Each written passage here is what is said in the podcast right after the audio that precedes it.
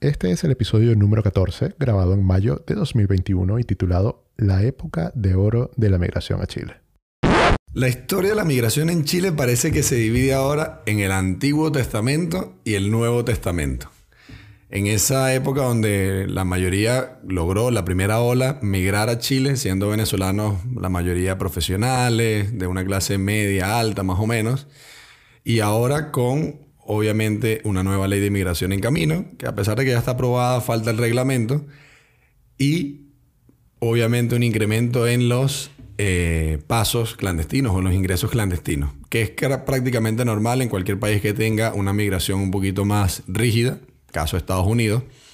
Y aquí en Opinionados dijimos, bueno, vamos a hablar, ya que nosotros somos parte del Antiguo Testamento, hablar un poquito de los cambios, de cómo, cómo era Chile en ese entonces, de verdad, a ver si qué tanto ha cambiado desde nuestra perspectiva, entender por qué hay una nueva ley de inmigraciones y saber si de verdad Chile se convirtió en el nuevo Estados Unidos de Latinoamérica, donde la única forma de entrar prácticamente parece ser por pasos irregulares. Todo esto viviendo a la fecha un proceso de regularización extraordinaria, un segundo proceso. Ya habíamos vivido el primero en el 2018 y ahora otro ah, en el 2021 como diciendo el gobierno chileno, bueno, me tengo que hacer cargo de lo que está aquí adentro, pero a partir de ahora, entonces cierro las puertas y todo tiene que hacerse desde afuera.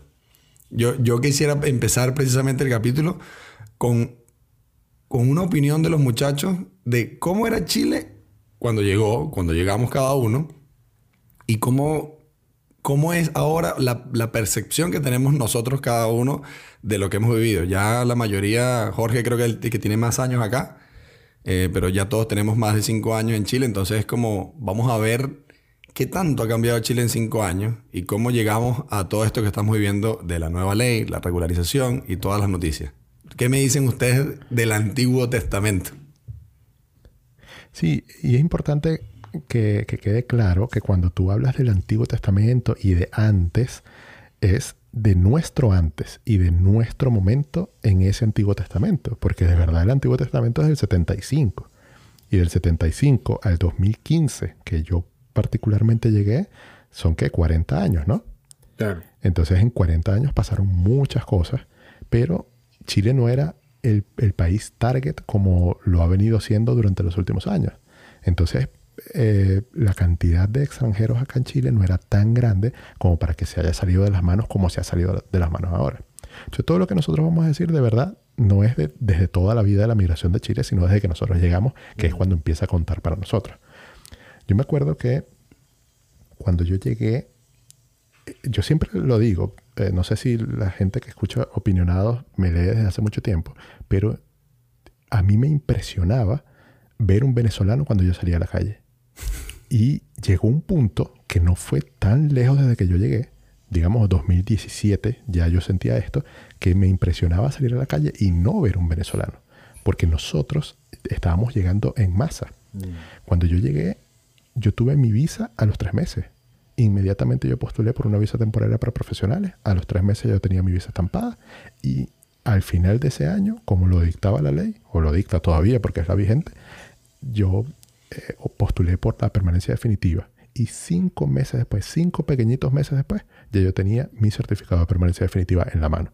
Cosa que hoy en día es una utopía, es un sueño. Parece que yo viví la época de oro de la, de la migración a, Chile, porque con los tiempos que estamos viendo hoy en día, eso parece un sueño. Mm. Pero acá, definitivamente el Chile que yo, al que yo llegué, no voy a decir en el aspecto social, en el aspecto político, porque ya eso es otro tema y lo hemos hablado en otras ocasiones, pero en el aspecto migratorio es otro Chile totalmente distinto. Hoy en día tuvimos una BRD que ya no tenemos, porque además a toda esta situación le tienes que sumar el tema pandemia. Claro. Que, vino como a... O sea, ya, ya algo que estaba chocado se lo terminó de llevar por delante.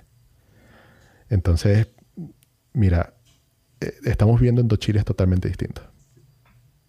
Totalmente, totalmente. Mira, sí, yo creo que, no sé, yo ya habré llegado que un año después que tú, más o menos. Seguro, sí, más o menos. 2016 llegaste tú, seguro. Sí, en mayo de 2016. O sea, yo ahorita, ahorita, ahorita, ya a unos días, yo voy a tener los cinco años allá acá en Chile. Y en el transcurso del tiempo, sobre todo cuando entré más al tema de, de educar, sí me di cuenta de que, no sé, parecía no sé, voy a tratar de, no decirlo tan feo, pero es como que antes, antes, antes, siempre Chile estaba como reservado para los profesionales. Era como, era como que, o sea, siempre el, el sobre todo cuando estabas en Venezuela, como que, mira, no sé, tú eres médico, eres contador, eres, eh, claro, olvídate si eres abogado o algo, pero si tenías estas profesiones como muy puntuales, ingeniero, tú podías de repente aplicar y tener una, una buena calidad de vida acá en Chile. Y me imagino en su momento, aquellas personas que no eran profesionales o que de repente tal vez no tenían, eh, digamos, una profesión al cual podía aplicar, de repente se restringían un poco de venirse acá a Chile. Y de repente me imagino que las mismas personas que se vinieron para acá apostaron y decían, mira, ¿sabes qué? Vente, porque igualmente, como esa frase así como que vente aquí resolvemos, que sabemos que es una estafa, este, me imagino que también eso hizo que, que, que, que que, o sea, que, que, la calidad de personas que venían, ¿okay? ya venían con una menor forma, o sea, con, como, con un menor, eh, digamos, preparamiento profesional, y poco a poco fue bajando. Ojo, no quiero, vuelvo y le repito, no quiero discriminar a nadie, o sea, no, nadie es menos no, profesional. Si, si tienes que explicarlo mucho, no puedes escuchar este podcast. Claro, claro. Pero más allá de eso, es como que, o sea, eh, tú puedes ver la evolución o, o, digamos, la forma cada vez la persona que va entrando acá en Chile este, y, a la vez como, o sea, cada vez como se cierran las puertas, porque obviamente hay una calidad de visa que tú puedes pedir. Mm, no sé cuántas veces Ricardo habrá asesorado, o tú, Jorge, en su momento llegaste a asesorar personas que no son profesionales y no tenían cómo meter una visa porque, bueno, o sea, no, no había la forma de, colocarlo. Y, y, también razón parte de la nueva ley de que trata como de decir, bueno, vamos a organizar un poco porque nos quedamos un poquito atrás, pues. Pero creo que también va por ese lado, o sea, como el tipo de persona que se venía hasta acá por las oportunidades que se brindaban en su momento. Y, no sé, siento que ahora está como todo saturado, es como que al final todo el mundo quiere de todo. Y, no solamente tenemos que vernos nosotros como venezolanos, o sea, no somos los únicos que quieren venir para acá Chile, o sea, hay un poco de nacionalidades que también vienen para acá. Yo, yo recuerdo... Ahí, ah. en eso, en, eso de, de los la nacionalidad, las nacionalidades que se quieren venir para acá, hubo un momento en el que Haití estaba aportando un muy alto número de personas que, que estaban viniendo. Pero yo creo sinceramente que los venezolanos somos los que hemos moldeado o lo que ha venido pasando con la migración chilena. Porque una buena parte de los migrantes, o sea, ya somos los migrantes número uno, o sea, la, la comunidad número uno. Cuando yo llegué, los número uno eran los peruanos y en cinco años nosotros escalamos hasta esa posición y lo sobrepasamos por bastante. Entonces, si tú te pones a ver, en Venezuela eh, hace cinco o seis años salían los que tenían posibilidades y los que lo estaban haciendo de una manera planificada y con algún tipo de respaldo económico, de colchón económico. A medida que fue pasando el tiempo, la situación en Venezuela se fue recrudeciendo, ese colchón se iba haciendo cada vez más pequeño y hasta inexistente pero igual la gente necesitaba salir. Y por eso es que tú ves la inundación que hubo en los países aledaños, eh, Colombia, Perú, Ecuador, y los bastante arriesgados eran los que llegaban a Chile, pero aún llegaban. Correcto. Entonces, nosotros los venezolanos somos los que hemos de verdad eh, torcido el rumbo de lo que es la política migratoria chilena. Y, claro, y bueno, y también. Ajá, dime. No, no, eh, dilo, tú, después cortas de aquí. Conchale, que también ahí el, tema está este, eh, es, el, el, costo. O sea, creo que Ricardo lo ha dicho muchas veces. O sea, eh, el, obviamente el, costo para poder sacar tus papeles, como, como dice Jorge, cuando yo llegué, no sé, yo solicité la visa tal vez, no sé, a finales de mayo y en agosto, sí, tres meses me llegó y cuando me tocó la definitiva, a mí me llegó en seis meses completico. O sea, los 180 días a mí me llegó completico. O sea, casi que dos días antes de vencerme el, ¿sabes? el documento que tenía. El documento, la ampliación. La ampliación, ahí directamente ya yo tenía mi visa definitiva aprobada. O sea, fue así como. Y, y en ese tiempo ya se escuchaba a esa gente que tardaba un año, como el caso de Ricardo que les tardaba un año, año y medio. Yo me consideré una persona afortunada. De que te llegara tan rápido. Fíjate, yo, yo veo a Chile, o sea, en el... Eh, cuando yo llegué y cuando yo tenía Chile, que apareció como opción para migrar, no porque yo la estaba buscando, sino una amiga me dijo, oye, no, pero es que tú eres profesional. Lo mismo que dijo Joan. ¿eh? Entonces Chile se pintaba como la tierra prometida para el venezolano, porque nosotros, eh, mira, en Venezuela, de nuestra generación, por así decirlo, la mayoría estudiaba o la mayoría sabía hacer algo que podía generarle dinero acá en Chile. Entonces al final Chile era como la tierra prometida para los venezolanos y aparte, y es algo que a mí me, quizás el, el mayor indicador que me dijo que algo cambió es la parte mediática. O sea, los venezolanos en aquel entonces éramos los venezolanos. Era una cosa como que incluso sacaban estudios de que los venezolanos eran los migrantes, por así decirlo, los mejores migrantes que pudo recibir Chile en esa época. Mayor combinación académica y ni siquiera versus otros migrantes, lo sacaban contra los propios chilenos. O sea, teníamos más formación académica que los chilenos. Y era una cosa como una banda de de artículos y estudios a favor de los venezolanos. Y sin duda eso se, fue traduciendo en que, oye, la cosa está buena en Chile, vámonos para allá. Jorge mencionó algo que es verdad. Uno cuando nosotros nos tocó migrar, dentro de lo que cabe, se puede decir que fue más fácil porque la situación en Venezuela no estaba... Yo tengo mis reservas, ¿no? Pero no estaba tan cruda como ahorita. Eh, y a pesar de que fue pasando el tiempo, la gente al final igual salía a Colombia e incluso después muchas, muchas de las personas que están hoy en día en Chile son personas que tuvieron otro país migrante primero, o sea, estuvieron primero un año en Colombia, dos años en Colombia, porque salieron a donde pudieron, ahorraron en dólares y después se vinieron. Entonces, todo esto se tradujo en que en algún punto nosotros, como lo dijo Jorge, pic, rompimos los venezolanos la barrera de casi todo, y sinceramente no, no es por caer mal, porque yo también soy venezolano, yo creo que los venezolanos colapsamos cualquier sistema, o sea, es, es increíble. Tú ves como, por, la cantidad, porque sinceramente Chile no estaba preparado para, para eso. Tienen los mismos, los mismos empleados que tenían para, para el 75, o sea, tampoco es que tienen un, un gran presupuesto en la parte de extranjería. Entonces nos damos cuenta que colapsamos el sistema y es ahí cuando colapsamos el sistema donde empiezan los problemas. Porque colapsando el sistema, los migrantes no tienen una situación regular. Esa situación irregular, por así decirlo, te va poniendo en una situación precaria donde vas a tener trabajos, te van a explotar, donde posiblemente eh, ni siquiera consigas trabajo. Si eres de los, de los pillos, por así decirlo, entonces vas a empezar a echar vaina y empieza después la matriz negativa que se está viviendo hoy, que es todo lo contrario a lo que vivía hace cinco años. Ahora tú dices, o ves venezolano, bueno, ahí no sé si ustedes vieron la noticia de que un médico se hizo pasar por, por médico, pero en realidad no era médico y lo hizo con dos títulos universitarios falsificados. Y según trabajó hasta en dos hospitales. Y tú dices, wow, o sea, eso ni siquiera se, se escuchaba o era una posibilidad. Entonces, ese, ese colapso contribuyó a toda esta matriz de opinión que ahorita se está viendo en los medios como que los migrantes somos los malos, los que entramos por paso clandestino, los irregulares, que todo era, está mal por los migrantes que somos como el chivo expiatorio perfecto. Y dentro de todo este peo sale la, la, nueva ley de migración como buscando ordenar la casa, como siempre lo prometió Piñera ya en el 2018. Exacto, yo me acuerdo que en el FESIBE del 2017, ¿verdad? Eso fue en el 2017. En el que tú participaste, ¿no? Yo estaba, claro, claro, yo estaba haciendo una ponencia y durante la ponencia estaban contando votos. Y esos votos eran, o sea, yo salí de la ponencia y, me enteré que Piñera era el nuevo presidente de Chile. Y ya él venía con el tema de ordenar la casa.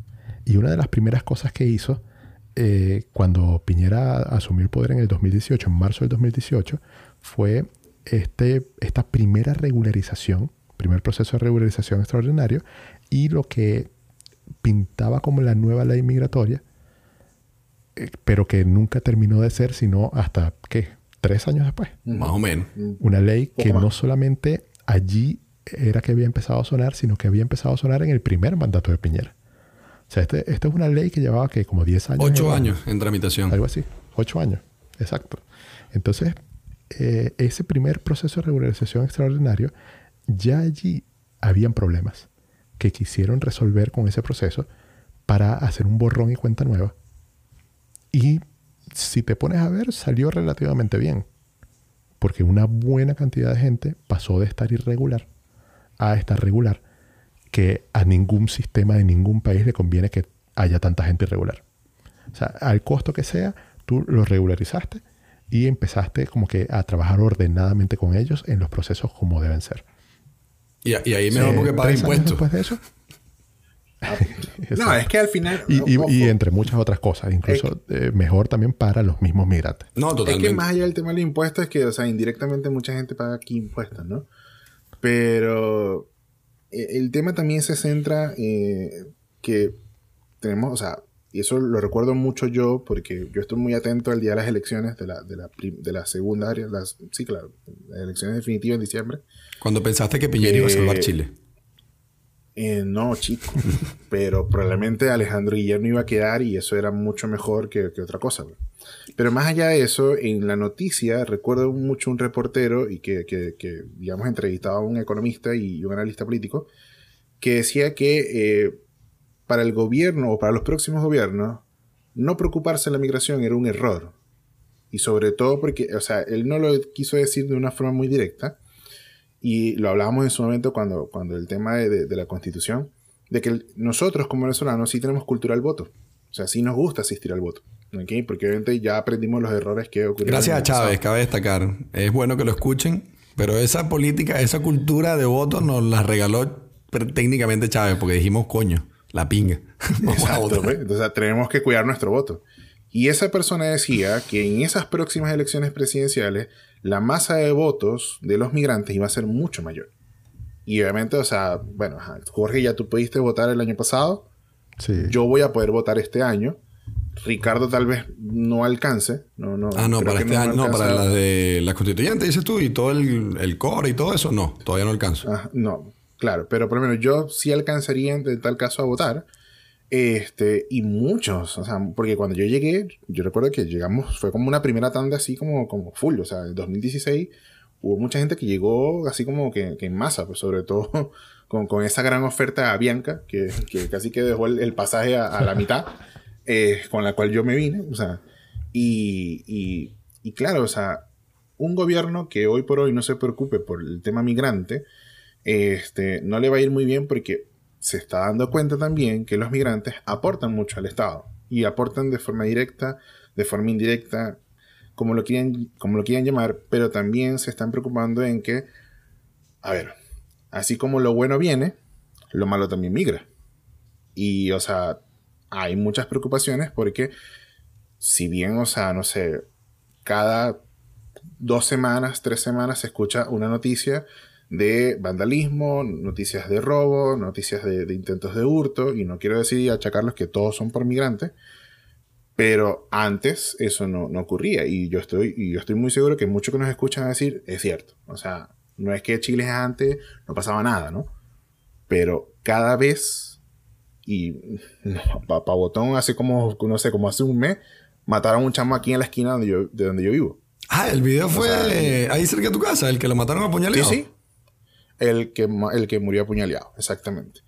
Y después yo leí un poquito más la noticia y el chamo no era santo. No, no. Pero, ¿qué, piensa todo el mundo? O sea, es como que, ¿qué hubiese pasado si yo caminando por ahí? O sea, X, o sea, es como ya uno no se siente la misma seguridad y al, y al final también eso es parte, no digo responsabilidad totalmente del gobierno, pero tiene que ordenar la casa porque si no, cada vez va a llegar más gente loca que va a decir, ya va, o sea, ¿qué es esto? Pero al final esto... Y es parte de lo que se pretende con esta nueva ley. Exactamente. Y, que al final también hay que entender que esta, esta división eh, jocosa entre el Antiguo y el Nuevo Testamento en realidad eh, es como, por decirlo al, de alguna manera, es como la solución que presentó Chile. O sea, la nueva ley, la nueva regularización es decirle, ajá, bueno, vamos a entrar todos, pero no tienes que tener antecedentes penales en tu país de origen para por lo menos crear un filtro. Por, porque la regularización es un paseo, o sea, necesitas solamente pasaporte, no tener antecedentes penales y haber entrado por paso regular. O sea, técnicamente te van a regalar una visa. Pero todas estas restricciones adicionales que vienen de este regalo, porque ya sabemos que las fronteras están cerradas y todo lo demás, y a los venezolanos nos pusieron visa de turista, y las BRD las han cancelado, las han cerrado una y otra vez, porque obviamente eh, yo lo puedo decir sin, sin que me quede nada por dentro, a pesar de que es una teoría, la pandemia casi creo que le cayó como anillo al dedo al gobierno chileno en medio de todo esta, este caos de la migración, porque no, cancelamos las visas, pero no, por pandemia, tú sabes. No, no porque no queremos que entre más. Totalmente. La excusa perfecta. Y, Ricardo, y tanto así que la fecha desde la cual, eh, o sea, la fecha de, límite de entrada es el 18 de marzo del 2020. Mm. Claro, que fue cuando... Que fue el día eh, que empezó la cuarentena. Exactamente. Acá. Entonces, claro, tú ves que Chile se le armó la tormenta perfecta para ordenar la casa, pero eso trae por otro lado de que la gente que ocurre, y eso es bueno que lo entendamos las personas que nos escuchan, esto ocurre en todos los países del mundo y esto es como siglo de la migración, cuando tú restringes la entrada regular, obviamente se incrementan los pasos clandestinos. O sea, eso es una matemática sencilla. Si tú me, ¿Por qué Estados Unidos tiene la mayor cantidad de, inmigrantes ilegales? Porque es la, la migración más rígida que hay. Entonces todo el mundo entra por la frontera. Y eso se está viendo actualmente. Ahora, toda esta regularización al final es como decirle, vamos a hacer borrón y cuenta nueva otra vez, porque ahora sí vamos a tener la ley, como dijo Jorge, porque en aquel entonces lo hicieron, pero de aquel entonces a ahorita ya han pasado tres años. Entonces al final el gobierno quedó como que en las mismas con un desorden todavía peor. Y también, no solamente la regularización, porque esta, eh, la nueva ley entra con la regularización y también les dice que a las personas que entraron irregular, que pueden salir para que soliciten una visa desde afuera, que no es tan malo. Obviamente, a mí me da miedo dejar todo en manos del, sistema tecnológico que tenga el consulado de Chile en Caracas. Imagínense, porque al final yo, eh, y eso es algo que me, que me, que me causa una, una, duda y no, no he podido aclararla. Yo veo que Chile o, o el Departamento de Extranjería se montó en un, en un carro bastante pesado para digitalizar todo este proceso y poner un sistema, pero si vas a cambiar la ley y todo va a pasar a Cancillería, todo este trabajo, ¿dónde va a quedar o para qué va a quedar? Para los que ya estamos aquí esperando el proceso y, no sé si, si de verdad vaya a suceder así, pero en fin, queda todo desde afuera de Chile y Chile empieza ahora a ordenar. Ahora, yo no creo, y, aquí voy a, a, decir algunas cositas de como que me han comentado algunas personas, que me da risa, ¿no? Porque la regularización, si tú la ves, es el comodín perfecto, es como que me están regalando la visa. Y les voy a comentar algo que me, que me llegó por, por mensaje directo, que a veces los veo. Obviamente no los respondo, pero los veo. Y te dicen, mira, yo necesito un pasaporte vigente para, para entrar a la regularización. Y yo, bueno, obviamente ya está, por lo menos está clara en el requisito, pero yo no tengo pasaporte vigente. Yo tengo un pasaporte del 2010 y yo tengo que pagar pasaporte vigente y yo no voy a pagar 200 dólares para regularizarme. 200 dólares que sale el pasaporte para poder pedir el título de residencia para optar a la regularización. Porque imagínate, eso es una grosería, ¿qué tal? Y yo veía y pensaba para mí adentro, y yo, bueno, imagínate. Si te están dando la oportunidad casi regalada y ni siquiera quieres hacer el esfuerzo, quiere decir que esta regularización no va a ser borrón y cuenta nueva. Entonces, también va a haber un, Nuevo Testamento contemporáneo, por así decirlo, que va a ser vivir con todo esto, siendo irregular, pero ya con la nueva ley y ya habiendo perdido el chance que va a suceder. Y yo no sé si, si ustedes creen que Chile se va o se dirige a, una, a un panorama o a un contexto tipo la migra en Estados Unidos, que va a entrar a los trabajos, hey, estás irregular, vamos para afuera. Porque ya salió un vuelo de los 15 que, cotizaron, ya salió uno con 55 expulsados. Y ni siquiera ha entrado la ley de inmigración. Entonces, con respecto a eso, ¿qué opinión o qué, qué creen ustedes que ya tenemos bastantes años aquí y hemos visto como los cambios? ¿Qué va a pasar cuando estemos en ese escenario? Es que e, ese tema de, perseguir activamente a las personas irregulares es un costo muy alto para el mm. Estado, que yo no sé si, si se lo puedan permitir o se lo quieran permitir. O sea, de que pueden, pueden porque plata no, debería faltar, ¿no? Pero de verdad toda la logística que se necesita para perseguir a la gente y sobre todo en el tiempo en el que vivimos, eh, las organizaciones de derechos humanos, eh, como que de protección al migrante, que yo estoy de acuerdo con la parte de los derechos humanos, pero he visto muchos casos en los que el Servicio Jesuita de Migrantes y todas estas organizaciones no gubernamentales defienden lo indefendible. Mm, o sea, hay gente que evidentemente o sea, ha cometido delitos, eh, se, ha saltado las reglas de, migración, no tiene documentos, no tiene visa, y aún así entran eh, a defenderlos a capa y espada, que yo digo, wow, ¿por qué? O sea, si es por eso, todo el mundo debería tener derecho a todo y no deberían existir las leyes, porque si al final no las vas a cumplir, ¿para qué existen? Entonces, yo no creo que, acá lleguen al punto de compararse con Estados Unidos con, el hecho de expulsar, o sea, de meterse en los trabajos o buscar gente. Sí, estoy de acuerdo con que eh, como que sean más estrictos con los casos que, que, o que se denuncien o que, o que aparezcan o, que detecten, pero sin la necesidad de ir a perseguir ni, ni de cazar gente. Sí, porque, o sea, ojo, no hay que olvidar que, ojo, o sea, nosotros estamos viéndolo también como, como el punto de vista de Chile del lado de nosotros como migrantes y obviamente por el tema que estamos tocando. Pero también tenemos que ver nosotros también como el Chile como los ciudadanos que ahora somos nosotros de acá y los problemas que internamente están afectando a Chile. O sea, vamos a estar claros, o sea, la tasa de desempleo volvió a subir. Ahora se viene el tercer retiro del 10%. Este, increíblemente las, mercados de capitales han bajado. Ya hay una cuarta solicitud del retiro del 10%. Este, veremos también con, la base lo que corresponde a que los partidos políticos, eh, nadie, o sea, hay, fue así literalmente, o sea, una de las instituciones de encuestas más, más, serias acá en Chile dijo que la ciudadanía chilena tiene el 8% de confianza, sobre todo el, aparataje político sobre todo lo que tiene que ver el Estado, no solamente en la parte oficialista, que hoy por hoy es la derecha, sino todo.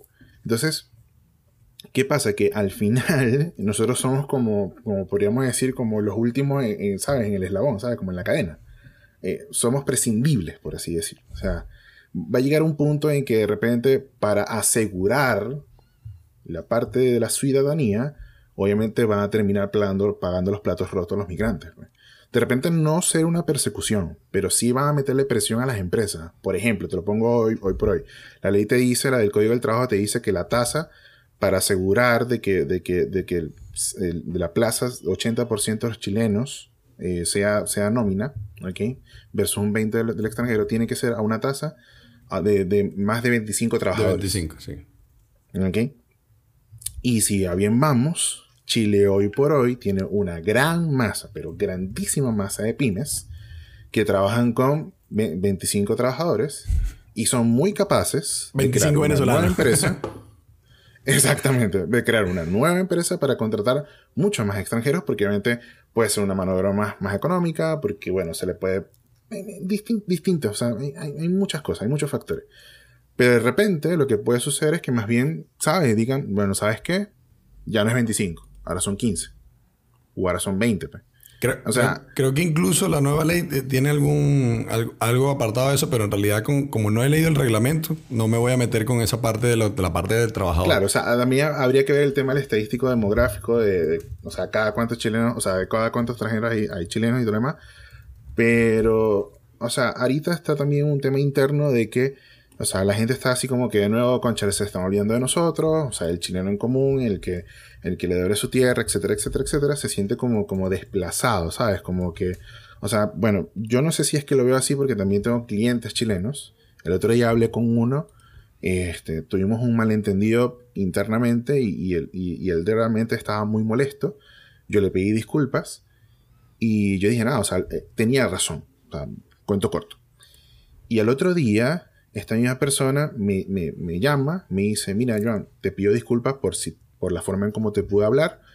Eh, no fue la manera, si bien tu, tuvimos malentendido, no pasó así, pero realmente mi molestia no era contigo, sino con el Estado. O sea, fue, fue literalmente a confirmar todo lo que les vengo diciendo. O sea, es como que, como que ya no confío en esa gente, yo no quiero a nadie, o sea, y es como que si de repente pudiese estar mi papá aquí, me podría decir de repente, mira, ¿sabes qué? Así era Venezuela en el 94, en el 95, en el 96. O sea, Y, como te digo, o sea, de repente no, no, no, no, una persecución, o sea, es PDI con, con metralletas, persiguen así como que viene la migra, ¿no?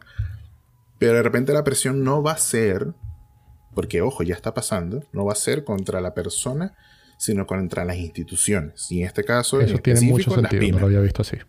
Claro, claro. Sí, no, totalmente. De hecho, ahí, ahí se une con lo que dijo Jorge. O sea, el que detecte, al que detecten, lo van a castigar durísimo y, recuerdo un capítulo de, un video de YouTube de, Suiza y a él le preguntaban, el chamo que está haciendo el video, le pregunta, mire, aquí hay inmigrantes ilegales, irregulares. Y él le dice, no, porque no tienen vida, no porque castigan al inmigrante, sino porque castigan al, al, otro, al que está aquí, al ciudadano, y entonces el ciudadano no quiere darle ni siquiera una oportunidad al migrante irregular o al ilegal.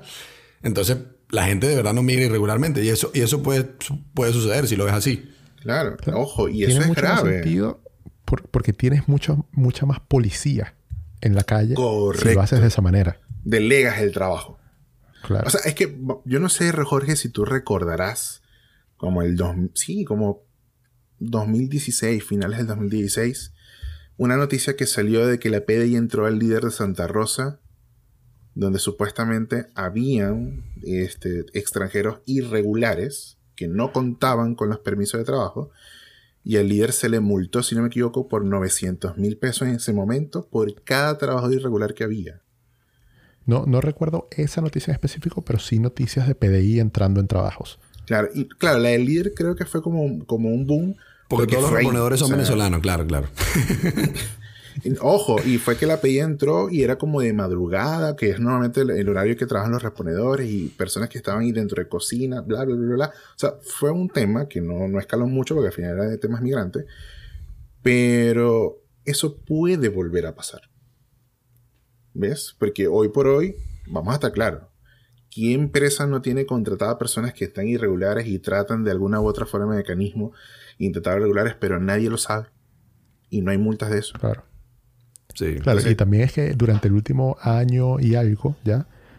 Eh, las visitas de PDI son para buscar permisos de, circulación, no permisos de trabajo. claro. Entonces, eh, este gobierno, o sea, ya al final de este año se va a acabar su mandato. Y para mí, Piñera lo que está haciendo es intentando seguir nadando hasta poder llegar hasta diciembre con esto de la aceptación del tercer retiro, de que metieron eh, la, propuesta de ellos y no fue para ninguna parte y tuvieron que aceptar la otra, de que el cuarto retiro viene, del, o sea, Piñera como que sacó la ley así de migración, como que bueno. Porque tenía que, era una responsabilidad moral para Piñera.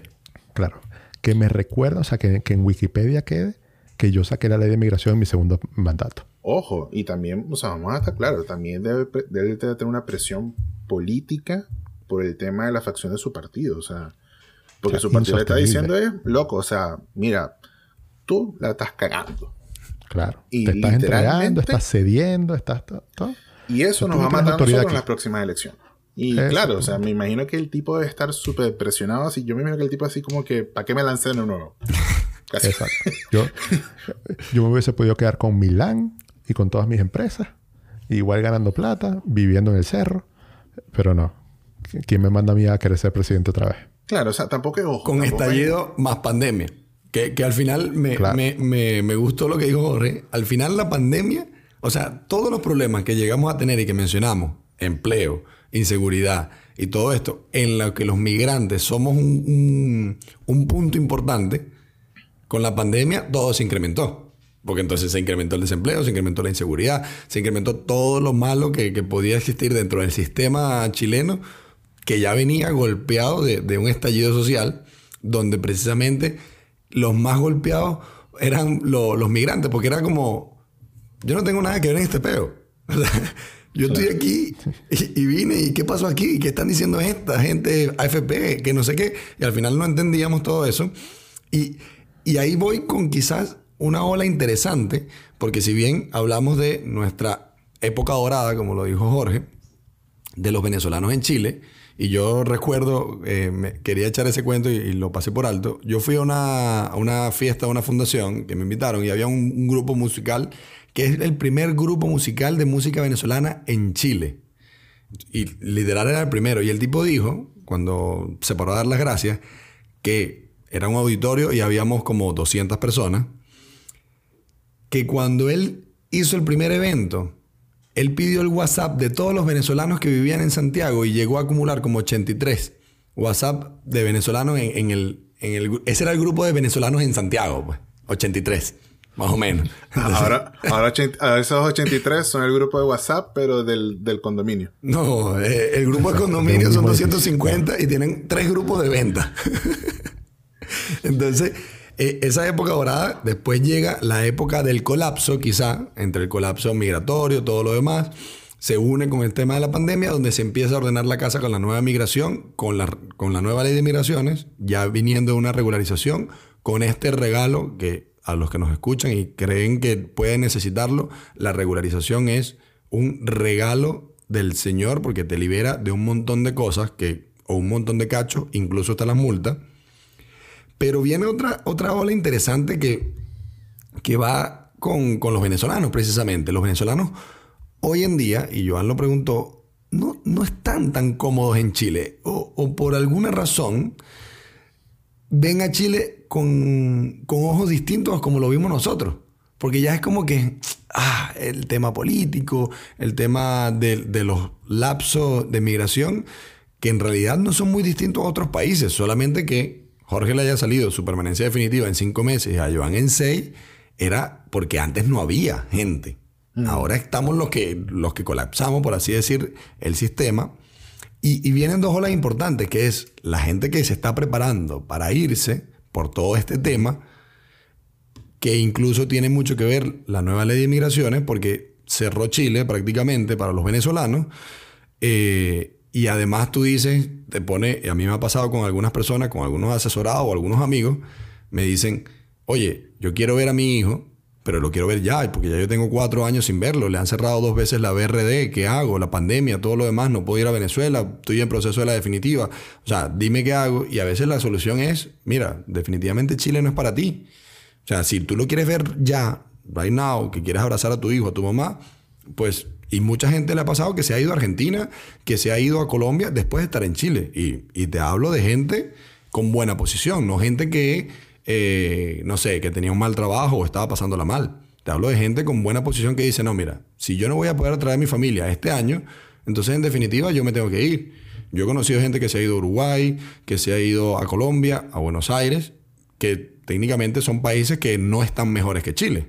Porque yo creo que igual Chile sigue siendo una... Mm, no sé si el oasis, como lo dijo Piñera, pero sigue siendo una buena opción Solamente que aquí le robo como siempre las palabras a Jorge. Ahora es una buena opción, pero tenemos que considerar muchas otras cosas adicionales que hace cinco años. Y, no sé, dentro de esa nueva ola que está causando precisamente la nueva ley de inmigraciones, cerrando fronteras y todo lo demás, Chile va a tener una, una baja en la migración. Que, no sé si ustedes tienen más amigos venezolanos aparte de, los, de, su familia o, o ustedes mismos, ¿cómo se sienten? Lo que pasa es que yo creo que también aquí, o sea, obviamente cuando nosotros migramos teníamos motivos probablemente muy similares, pero muy personales también. O sea, mi gran motivo no solamente que en Venezuela no iba a poder realizar todas las cosas que aquí he podido realizar, pero más allá de eso, mi gran motivo principal era que yo no me sentía seguro.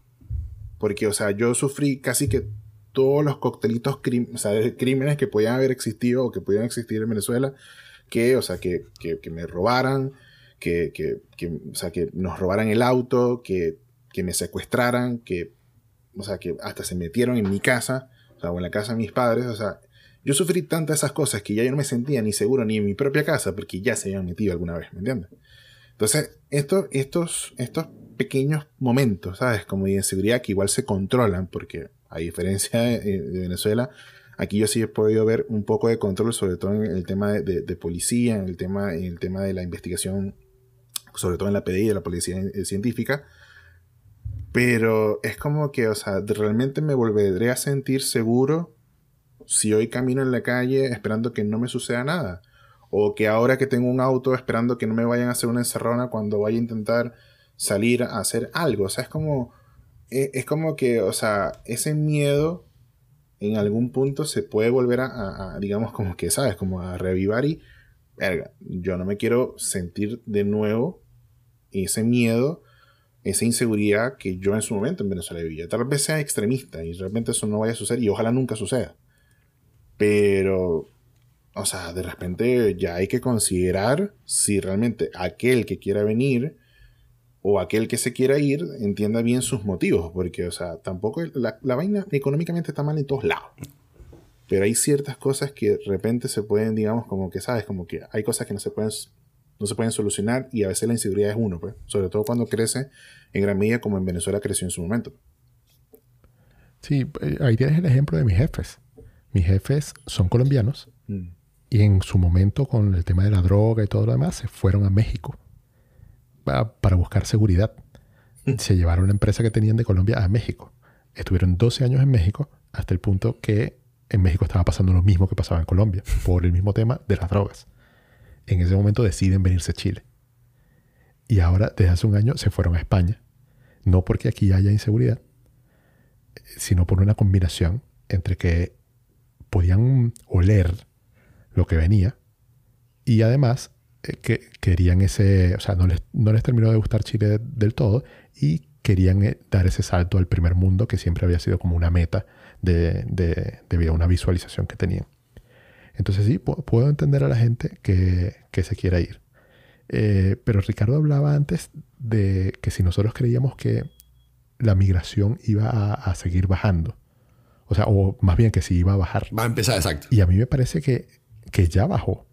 O sea, manteniendo lo que dije al principio, de que los venezolanos somos los que hemos moldeado la migración contemporánea de Chile, te digo, ya la migración bajó cuando implementaron la BRD. Si tú ves los números, mm. cuando cierras el, chorro, cuando cierras la posibilidad poniendo una visa de por medio, ya ahí bajó. Bajó muchísimo más con la pandemia. Y entonces ya está en unos niveles tan bajos que con la nueva ley incluso va a bajar aún más.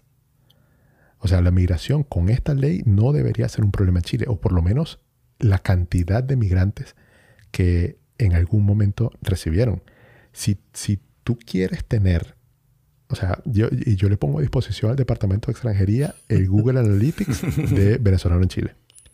Porque ahí tiene la foto completa de cómo ha sido el interés de la migración de los venezolanos para venirse a Chile en 2016. vamos, vamos a hacer ese ejercicio. 2016. Vamos a hacer ese ejercicio. Me, pasas la captura y coloco también mi captura, que, debe ser muy similar, porque es cierto. Yo recuerdo que llegué a alcanzar 50 mil. Obviamente no, no, no los números del pic tuyo, pero mi pic fueron 50, 60 mil. Y yo con la nueva ley de migraciones, con un tutorial de regularización, llegué apenas a 30 mil. O sea, del PIC que se incrementó 25%, o sea que mi normal eran 20 mil. Cuando tuve durante un año 50, 60 mil, 50, 60 mil, 50, 60 mil. Sería buen ejercicio porque en realidad es tal cual la radiografía perfecta. Claro, mira, julio 2016, 550 mil visitas. Mm. Que coincide totalmente claro. con el, boom y cuando llegó la gente y cuando se descalabró todo. Por favor, revisa marzo del 2016, que fue cuando me metí en tu página, por favor. Seguramente para ese momento eran 300 y algo mil. Bueno, pero, y, no, y, a eso agrego también es que con todo esto que también está pasando, yo no digo que Chile todavía sea una mala opción para vivir, ojo, sino que también uno se tiene que preocupar de tratar de crear las condiciones que uno esté seguro en, en toda la escala de necesidades. Pero también deberíamos agregar aquí es que ya hay mucha gente que ya no le está diciendo a esas personas que están en Venezuela, vente que aquí resolvemos, porque ya no está aplicando eso. O sea, ya, ya llega un punto en que dice, ya va, ya va, porque aquí la cosa también está mal, pues. O sea... Eh, eh, y por lo menos en Venezuela tienes tu casa. Y que, ojo, la realidad venezolana ahorita es desconocida por nosotros tres completamente, porque ninguno ha regresado. Pero me ha pasado con gente cercana que le dice a gente cercana, no, bueno, vente, yo te ayudo, te quedas aquí, yo te X cosa y te dicen, no, no, no, no, no, yo no voy para Chile, yo estoy en Venezuela, estoy bien, déjame tranquilo. o sea, déjate. Y ahí me da una. una como no sé, una, como una reflexión quizá, eh, que es normal y, y en su momento lo hemos hablado, cuando hay tanta gente, cuando somos tantos, un porcentaje pequeñito, pequeñito, como lo dijo Joan, va a delinquir, un porcentaje pequeñito va a migrar de Chile y va a dar otro paso a otro país, porque somos muchos, o sea, y eso es normal. Cuando hay tanto, hay de todo. Y me causa curiosidad porque este año he ido a la embajada eh, venezolana por temas de prórroga de pasaporte, por temas de información, lo que sea. Y les digo, las listas para los vuelos de repatriación son largas. O sea, no, hay, no he ido un día a la embajada donde no haya una fila de gente o alguien preguntando por vuelos de repatriación. Entonces, me, me, yo lo veo, obviamente como desde la talanquera, como así decirlo, y, y me causa una pregunta interna. ¿Ya será que Chile no es la tierra prometida para los venezolanos? No sé. Me, me, me causa esa curiosidad porque de, de, regresarse de esa manera, prácticamente arrastrándose ante un gobierno que técnicamente te obligó a migrar, ahora es como medio extraño esa situación.